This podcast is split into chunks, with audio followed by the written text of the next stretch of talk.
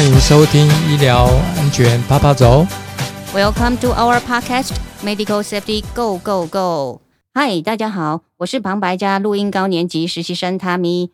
为大家介绍本 podcast 的播客主，推动台湾病人安全教父詹廖明义总顾问。大家好，我是詹廖明医师。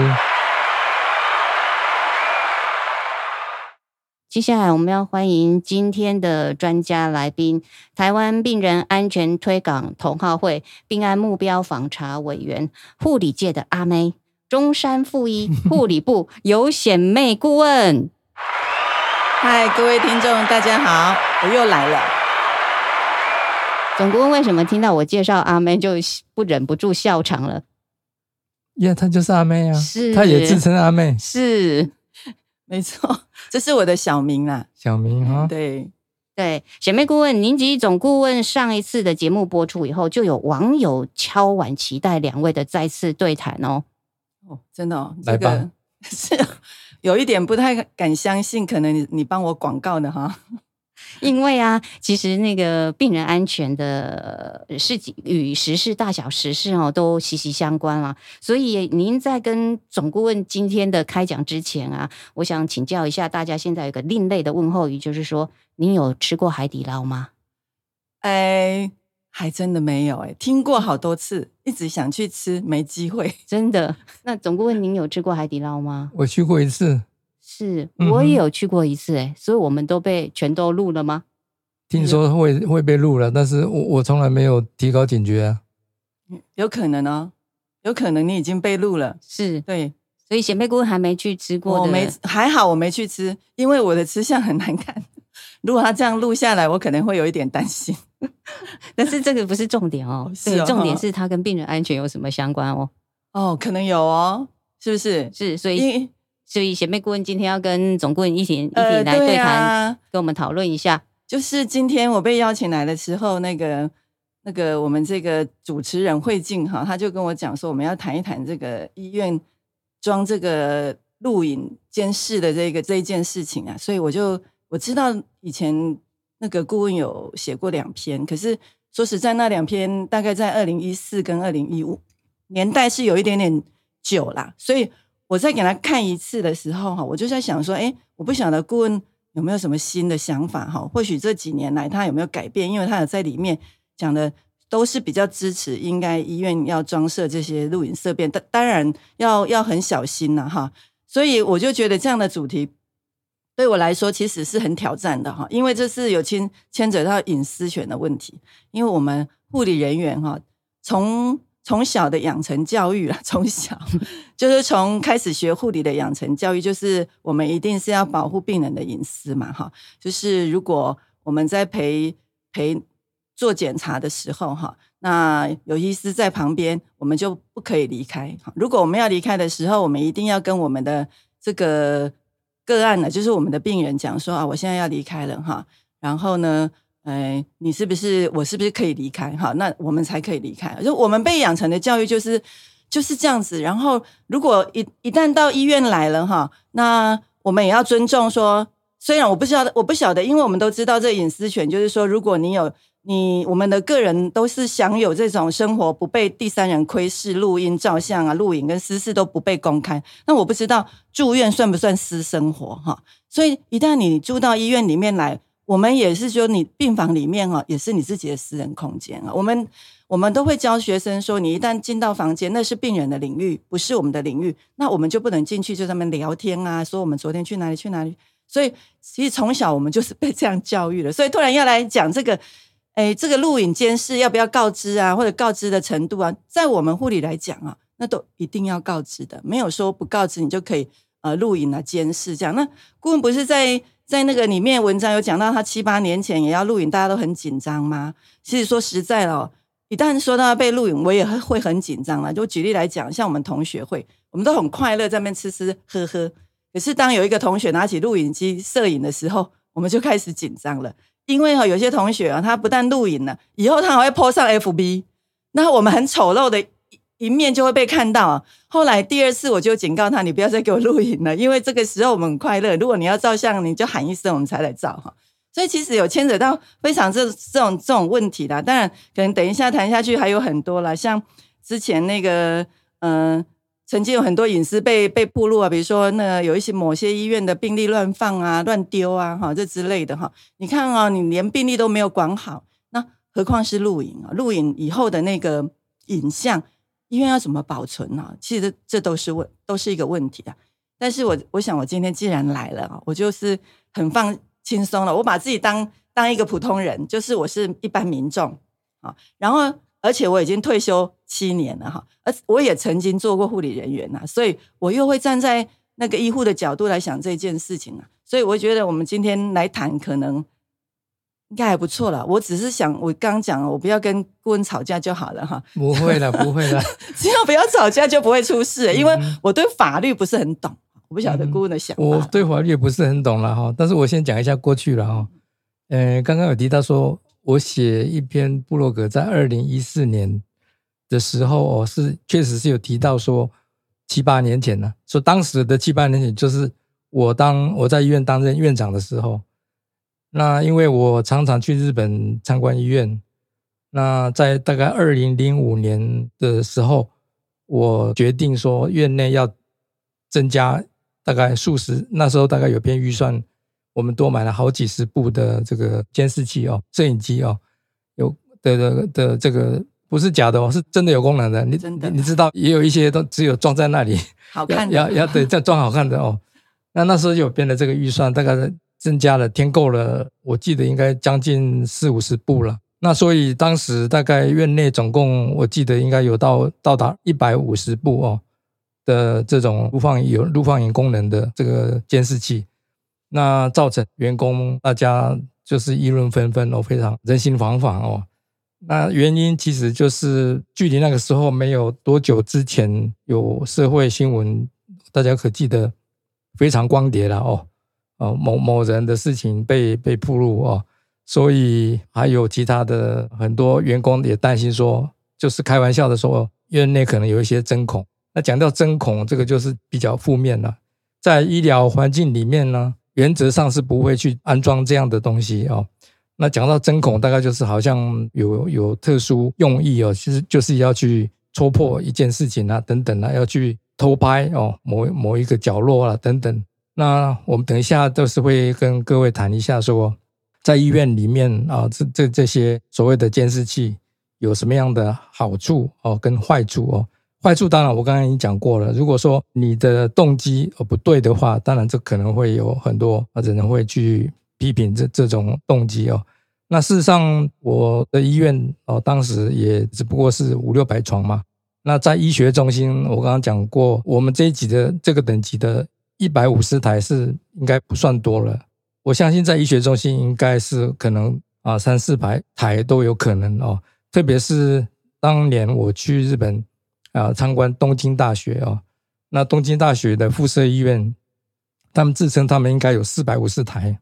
因为他们有好几栋、好几栋大楼。那他们的中控室就是说，所有的所有的角落，他们大概医院的周边都有办法掌握这样的一个啊画面哦。所以有那个中控室里面，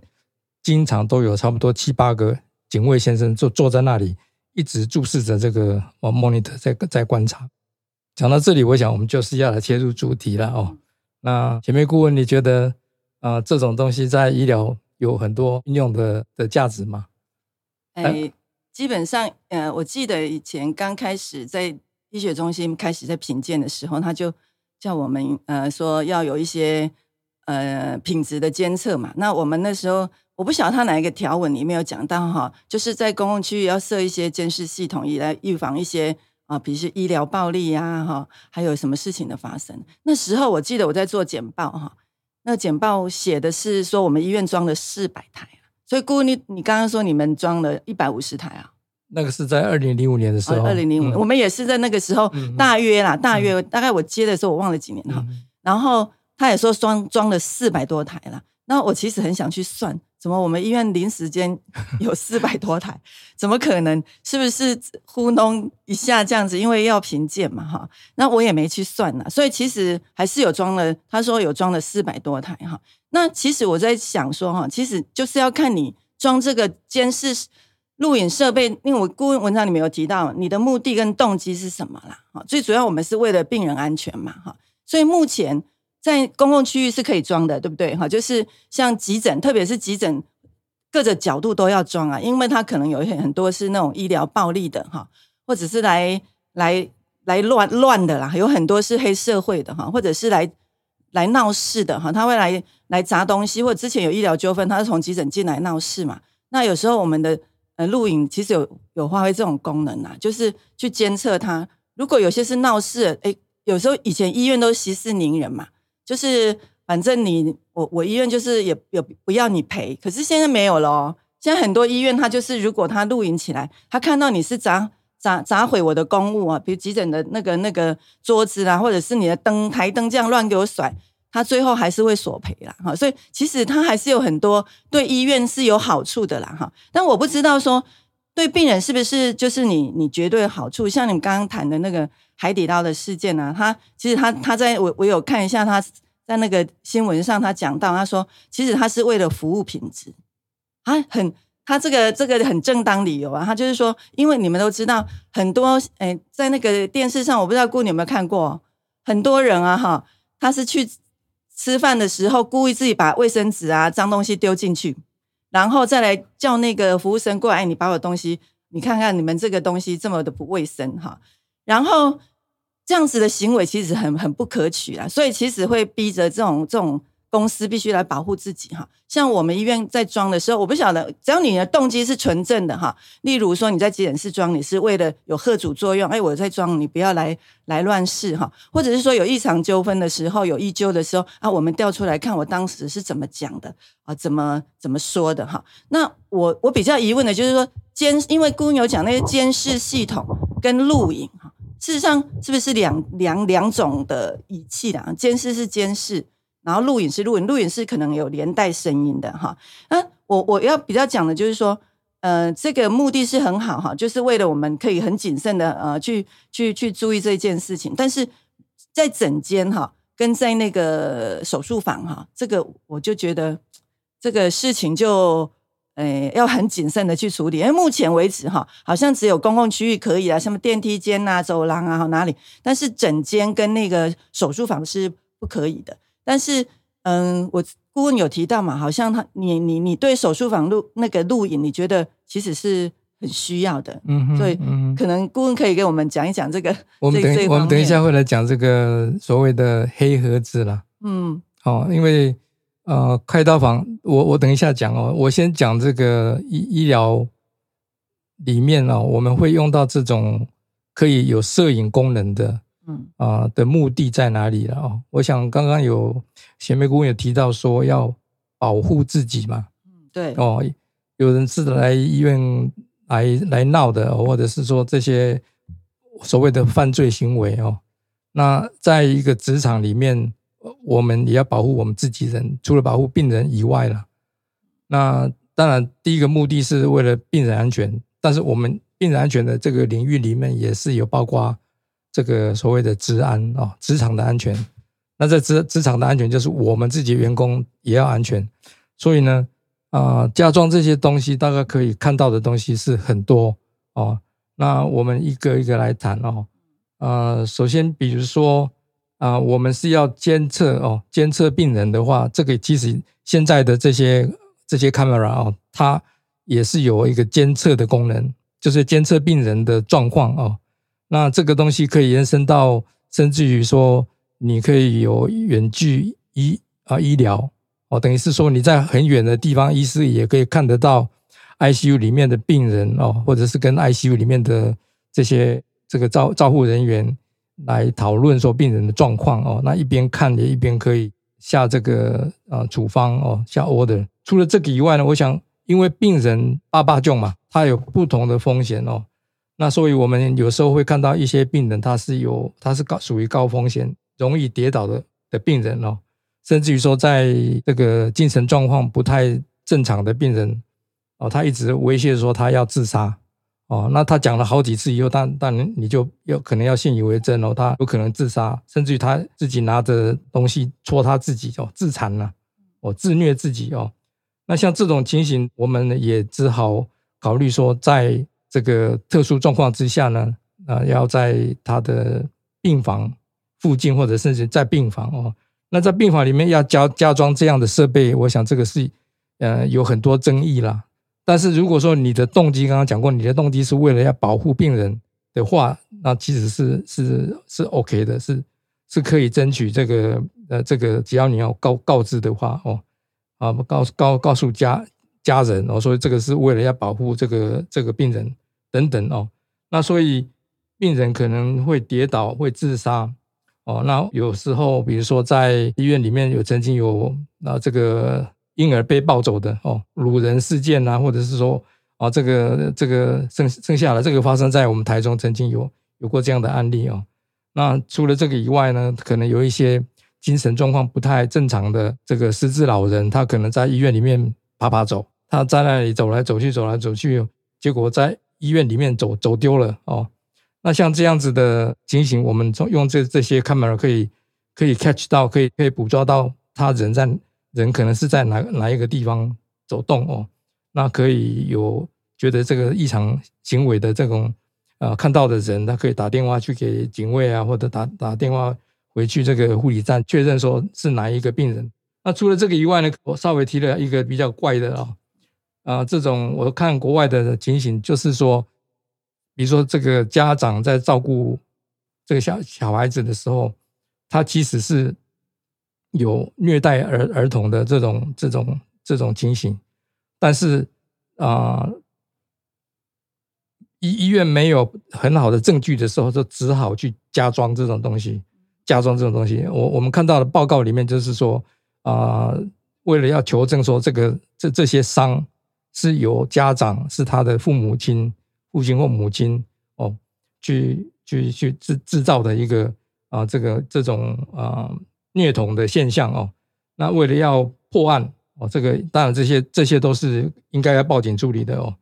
像这种有这种情形的话，那就是需要也要有这样的设备能够去监测哦。那除了这个以外，我想最近在社会上大家听到的哦，就是说这个疫情的的之下，就是有有人在这个这个简易的这个饭店猝死哦，所以等于是说有这样子的情形的话，其实。可能也是要有一些某某些地方哦，有一些有 monitor 去监测这些这种可能会猝死的的地方，或者是说我们讲隔离病房哦，你把一个病人隔离起来哦，这等等啦哦，那这些运用范围非常的多哦。那我刚刚也有提到说，好的部分还有包括你还可以预防说医院的这些比较贵重的仪器哦被人家偷走，所谓的就是。偷窃的行为了哦，那被被人家放在什么包包里面带走了等等啦哦，那还有一个呃，我等一下也会回过了啊来讲这个开大网的事情。那我我先把另外的事情再请前面顾问来补充一下，看看还有哪一些东西。嗯，其实我之前嗯刚退休的时候哈，有去一个长照机构，因为我觉得我在医院里面诶资历还算蛮。完整的哈，那我唯一没走过就是长照，所以我退休的时候，我一个学姐哈，她邀请说我到长长照里面去担任他们的那个就是算主管了哈，然后去发现一些有没有什么问题哈，还有最主要是他们要品鉴有一些资料需要做整理，那我也就啊提起勇气，很勇敢的就过去了，虽然都已经退休了，所以我就遇到这样刚顾问讲的这个这个情况哈，就是我有有有一位老人哈，他其实每天他都会。在长照里面走来走去，走来走去。那长照哈，它的有一个条件里面就是说，哎，它就像一个家庭，所以你不可以去阻止老年人哈到处走动，即便他走到阳台，走到哪里啊，只要是安全范围都可以哈。那有一天他就突然间就是在阳台就这样走了，啊，所谓走了就是人就过世了哈。那大家当然吓一跳，因为当当那个。那个看护们找不到他的时候，到处在找，就找不到他人。可是大家都想也没想到他是走到阳台的外面，因为他每天都会提着他自己的乐事，他很爱干净，他会去丢东西。结果因为我们阳台那个摄影机就只有到转角的地方，就到就是垃圾桶旁边照不到，他偏偏就在垃圾桶那个地方，就就就，哎，不幸就是躺在那个地方，这样急救也是无效。当然开始家属。他们有有家属很不能谅解哈，因为怎么会不见了？那当然，因为我们都会解释嘛，警察来说，哎呀，那你们怎么外面也不装那个？摄影机说：“我们都装了，就是那那个死角就是没有办法装。他又没有想到他会去那边丢垃圾。说啊，为什么允许他那里去？可是那是长辈每天在走的路线，你不能阻止他，因为长照就是他的家啊，就是一个家。他即便要走到护理站来跟我们聊天，也是要让他进去。我到当时候就跟警察这样解释啊，但当然到法院是我也是我也是这么解释啊哈。然后所以呢，后来他的他的小孩当然能够接受，因为他。”其实他们小孩的动机也没有什么不好，他的意思就是说，他很怕是不是有人要抢他的钱，因为他妈妈身上都有带钱，是不是就在那个角落钱被抢了啊？所以没抢成就推倒他，他就是想看他妈妈走了那一刻，可是偏偏就没有办法照到。可是因为我们都装了摄影机，就是那么一点点角落，如果说哎那个一点点角落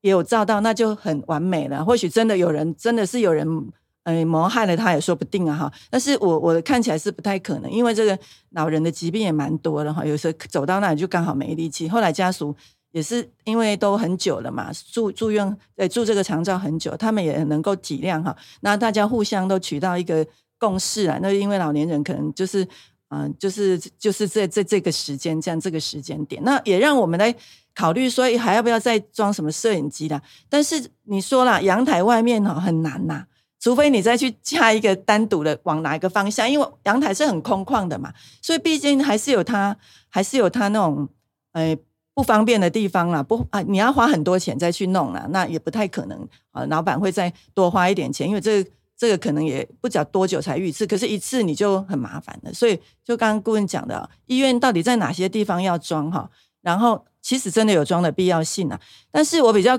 抗胜的是说。其实我们都是在站在医院的立场在想这一件事情。可是如果反过来是你是病人的时候，你是不是很愿意的？你在病房的时候，在手术的时候，让人家这样录影监视哈？然后当然是现在是说要告知了哈。那我不晓得有没有医院是没有告知就直接录影了，我我不太清楚哈。所以我是觉得说，有有时候站在病人的角度，诶，就还是有很多我觉得。很不方便的地方哈，像我这种哈，我这种姿势也不是很美哦，躺在床上，动作也不会很美，我就很害怕说会不会被被拍到什么不雅的哈，然后最后 流传出去了哈，像这种医院相相关的管理啊哈，其实也也要很好了啦，是不是？不是不是四脚朝天吗？也有可能呐，我在想到这个房间就是我的嘛，我就想想想到说，病房里面不是说，哎，你能不能锁？上你去病房能不能上锁？你的门能不能锁？有很多病人跟我 argue 说：“哎，我住个人房花了六七千块钱，我我为什么不能上锁？”哈，那我们就跟他解释说：“哎，你你进来了，你的身体健康就是我们要管理的啊，所以你你不能上锁。即便你上锁，我也有万用锁可以开，你也不能怪我哈。”所以我们还是要跟病人讲清楚了，说你不能上。说其实病人到医院来，他是有就是有某种程度的要受到控制，受到这种医院的管管辖。因为我们在管你的生命的安全，你交给我们，你随时你有什么问题，你还是回头来找我啊。啊，所以像像这些啦，我不晓得还有会有什么想法。在在在医疗真的是还有很多有有趣的事啦。对，我我讲那个大家应该都听过，有的人会装假装生病嘛。伪装生病。有哦，他在你面前就装的很一副很可怜而且很痛的样子，结果他离开那个诊间出去了以后，他走的很好啊，有诈领保险金的吗？对，会跑啊，所以这针对这样子的这些这这些人，你可能就是要有一一个方法去去 catch，就是要要去戳戳破这个啦。哦，那这个情形真的是有有也有这样的精神，应该讲精神病吧。对，就是会伪装他生病了。哎，基本上讲身心症啊，没在讲精神病，嘿，没有开玩笑啦，也是，我觉得通常都是这样的来讲了哈。对对，那另外呢，在医疗上，我想我要补充几个了哈。一个就是说啊，我们其实这一阵子有疫情嘛，那大家对这个这个戴口罩啦，或者是说要啊洗手、手部卫生啊，都非常的重视哦。那有有时候你会发现说啊，如果说你有这个样的一个呃这个摄摄影功能的东西能够看到的话，你才有办法去跟他讲说你没有这样做哦。那早期在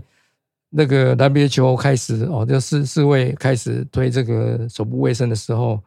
其实我们台湾一直都讲说我们手部卫生落实率很高嘛。那其实不然呐，其实我所知道的国国外的报告，哦，大概医院大概都是早期都是只有五五六十趴而已。那美美国那边就开始有人发明说，那应该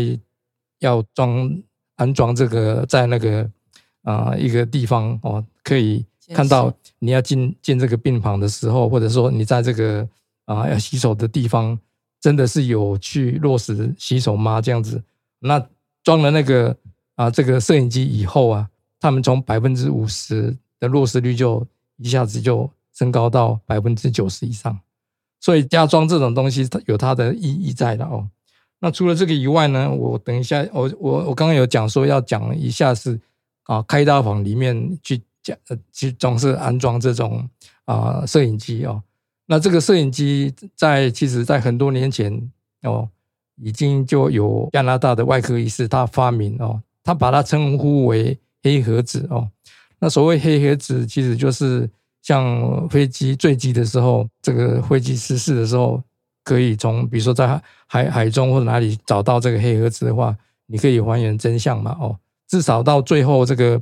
呃这个机长跟副机长的对话哦等等的非常哦恐慌的状态啦等等那些都会呃录下来。但是呢，我差不多五年前曾经邀请一位我以前在日本啊念光岛大学的学弟，他来台中，那时候就是跟一个呃台中台中龙总哦一个一个建教的一个呃一个计划之下，他来这边演讲。那当时他就介绍说，他的医院，哦就是光华大学的附设医院开刀房里面，他们有加装类似这个黑盒子的一个东西在啊手术房里面的。无影灯附近啊，无无影灯的旁边啊，就加装了一个摄影机啊。那其实他当时他就跟我讲说，嗯，当年呢哦，大概五年前吧，啊，他说日本的教学医院几乎通通都有都有为了要教学哦，为了要检讨说，比如说某一个医师他的技术上是不是有一些瑕疵需要做检讨的等等哦，或者是是呃甚至于说发生依旧的时候，可以当做是一个证据哦。来有这样的功能哦，那所以这样的东西，他们虽然他们也称呼为黑盒子啦，但是黑盒子最原始的在飞安里面哦，在这个飞机呃民航机里面哦，他们也其实是有这个录音的功能哦，是叫做 voice recorder 哦，黑盒子里面它并没有没有真正的画面，那这个功能呢，就是说为了要还原真相，摆在开大房的某个角落哦，那。举例来讲，就是说在无影灯的上面，那他可以看到外科医师在操作啊，在缝啦，在在割啦，我在在钉打钉子啦等等的这些呃每一个步骤都可以看得很清楚啊。所以一方面也是保护自己，一方面也是为了教学啊。所以这个黑盒子跟这个飞安里面讲的黑盒子最不一样的地方，就是说在日本哦，那因为医师都抗拒说他们不要被录音了哦，因为有有的医师。啊，脾气不好会摔机器，摔摔这个器械哦，那可能这个声音都会，或者是说开口骂人哦，等等啊，哦，或者是讲讲一些黄色笑话啦，等等啊，这些都是不妥当的事情哦。他们不希望说这种东西被录音呐，所以等于说他们有录到画面，但是没有录音哦。所以啊，目前在日本的大医院里面，他们都开刀房里面都有这样的一个设备哦。那另外我补充一个，就是说。啊，同样的，这个是广岛大学啊，这个我我曾经带过我们一些我我们的病安呃同好去参观光岛大学的时候，啊，大家都非常的压抑，他们看到的就是说，在开刀房里面的呃一个角落有一个叫做卫星药药局啊，那这个药局里面有一个小房间，这个小房间的目的哦，就是有一个专任的药师啊，这个药师他是在管理。管制药品，啊，等于是他在管理这个发药的哦，这等于是要把这些啊麻麻药哦，能够就是要送到各个房房间，他们会去那里啊去领这个药哦，那他是发负责发药。除了这个以外呢，没有用完的这个麻醉药品，这些麻药还要拿到他那那边有剩下的一个很少的量，他还会用一一部仪器去测。测说这个剩下的东西有有零点五 CC 等等哦，无论如何就是要销毁的这个过程哦，是非常的严谨，非常非常的严谨。那那个小房间里面的天花板，我们往上看的时候，我们台湾大家一起去看的时候，都数了一下，吓了一跳。我就是发现说有八只那个 camera 在在在在照照在这个他的那个作业的那个范围里面，所以你用爬的任何任何任何动作，我想大概都没有办法骗骗得过这这八只的这个摄影机啦。所以我就是补充这一点说。这种这种功能是非常可怕的哦。那我们当然是，比如说在在一般生活里面，你开车，你你也需要一个行车记录器嘛，哦，所以你要还原真相，要要要去戳破一件事情，然后你要啊保护自己等等哦，要有利于你自己的这种啊发言啊，或者是要调查真相等等，我们真的需要这些非常功能很好的最新型的。啊，有这种录音，而且又可以有录影的设备的这种啊监视器啊。听听顾问这么讲以后，我本来觉得被录影是一件真的也很可怕的事。我突然觉得我好像要去修一下美姿美仪，我要把自己的动作训练的好看一点。我常常看我们在聚餐的时候，常常被照照片，不是这边阿嘴就那边阿嘴，讲话都很激动。像像我这种被拍摄下来。人家如果看了，一定觉得我的动作比他要监测的事情还还还好笑哈。不过顾问刚有讲到手术室哈，我就顺便讲一下说，顾问想的都是医院这一方啦。那我我比较想的是，像我要来之前，我就问某位刘先生哈，我说，诶，如果人家在你的手术的时候给你录影，你会让人家录吗？他说要看什么什么手术啊？这样我说什么手术你会被录？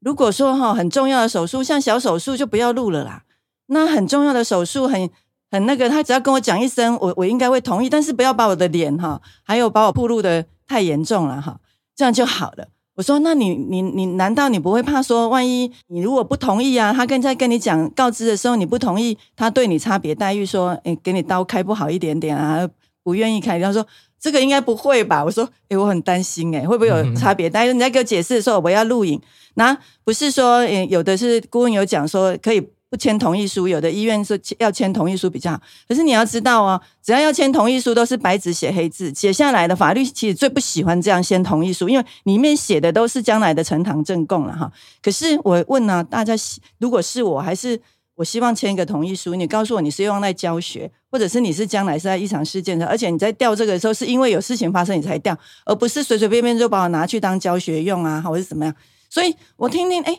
民众好像也不会很排斥啦，只要你哈在告知跟告知的程度上给他讲得很清楚，然后给他签一个同意书，事实上他们很愿意配合啦。所以顾问。哎，你你你讲完以后，我我真的让我学很多了。我去问一问，好像只有我一个人比较闭塞一点点。我就想，干嘛给我录影哈？只是想一想，真的可以保护自己的安全哈。还有，当然还有很多你说周边的效益啊，像这些药物的管理啊，这些重要仪器啊哈，大家哈，就是从那个影像上可以说是很重要的啊。我觉得医院好像真的是，只是说在执行的过程哈，要非常的小心啊。像像我刚刚讲的这些牵涉同意书的这些事情哈。还有，哎，你要告知的程度，告知到什么时时候？还有这这些监视器在调阅啊，哈，在 copy 啊，哈，在在查看的时候有哪些管理办法？应该自己医院要设置的很好啦，这样会让我们觉得更安心呐，哈，是不是？顾问是啊，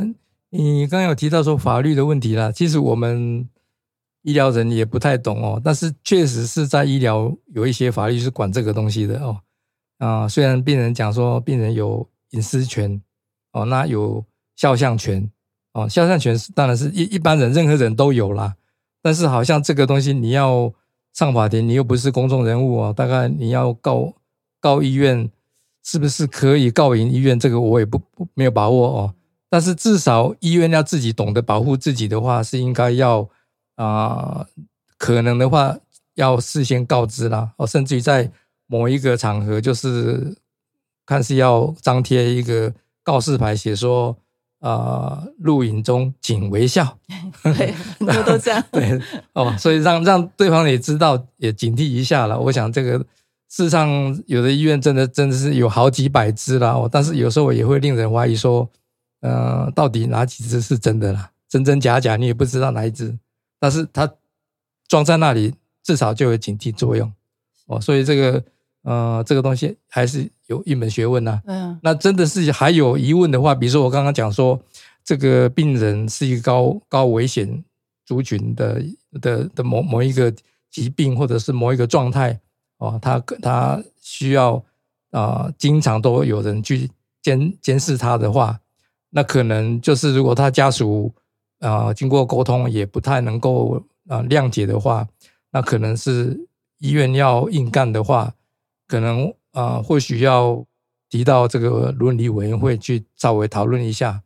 然后要适当的保护自己哦。这个有时候病人是不善于沟通，他没有办法表达他自己的意思，但是家属又好像不谅解的话，但是我们是真的是为了病人安全要做这个这个摄影的动作，或者是说要装监视器的话，一定要能站得住脚，保护自己，这才是啊、我们该做的事。对，好像也是有讲说，如果你在医院，当你发现人家的录影没有告知你的时候，你是你的第一个方法，你就是跟也可以当场跟他讲说，我觉得你这样的录影没有经过我同意，你现在就要立刻停止，然后你就可以立刻请他删除。如果说医院还是不听，还是有一些申诉管道啦。我记得我上次去日本参访，我是很丢脸啊，我不是在那边照，我就觉得那个加护病房那个门透明的好漂亮，我们。医院都没有，我就这样照下来，结果不小心就照到一位那个探视的，然后他马上走过来去抗议，去跟那个护理护理长抗议。那护理长有跟他解释说，我们是来参访，只是要照这个环境。他说他觉得很不舒服。那我也是当场就拿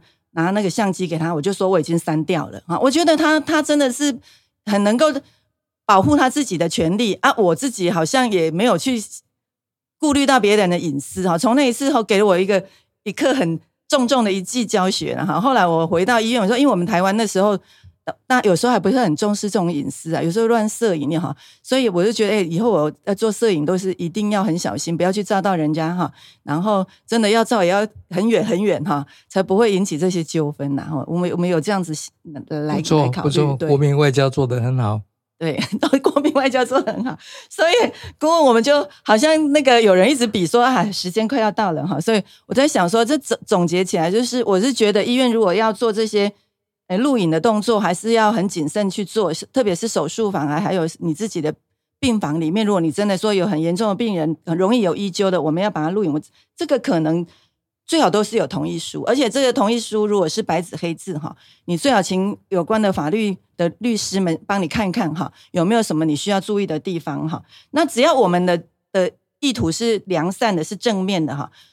尽量不要引起说本来是很好的，要建立很好的关系，让我们彼此都有一个信任度呢。有什么事情有机可可查，但是最后闹得两方都不愉快啊，这种本来很很良善的关系不变很不良，这样我们大家也都不乐见。然后医院应该对这些监视系统不不只是公共区，如果你做这些比较像手术房啊、呃诊间呐、病房内的这个你的监视的办法哈，还有管理的办法哈。一一定要写得非常的清楚哈，那有一定的像我们上次讲的，一定要一切的 SOP 哈，一些一些 policy，不然你可能很容易触法，而且呃反而没有保护到医院啊，反而又伤害到病人，又没有保护到医院，那那这个事情就很麻烦了，嗯对不对？顾问，好，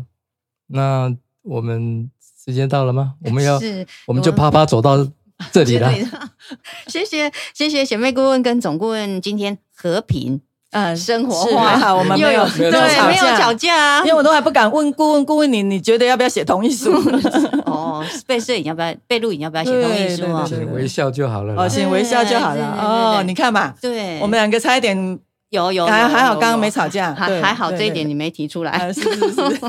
然后再再次感谢两位和平、生活化又有深度的对谈哦，更感谢各位好朋友的再次收听。那以下就不客气喽，医疗安全啪啪走已经在各种 podcast 的平台同步上线了，请要继续支持，并给我们五星的评分、关注还有追踪，更期待您的留言鼓励哦。我们下次再见，拜拜。谢谢，拜拜拜拜。